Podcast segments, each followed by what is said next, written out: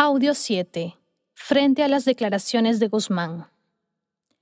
La revolución senderista, en palabras del propio Guzmán, triunfaría cruzando un río de sangre.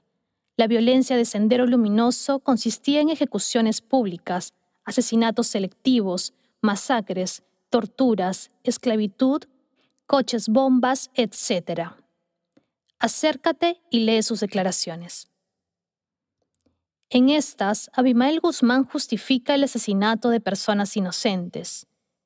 El tono es apasionado y el lenguaje violento.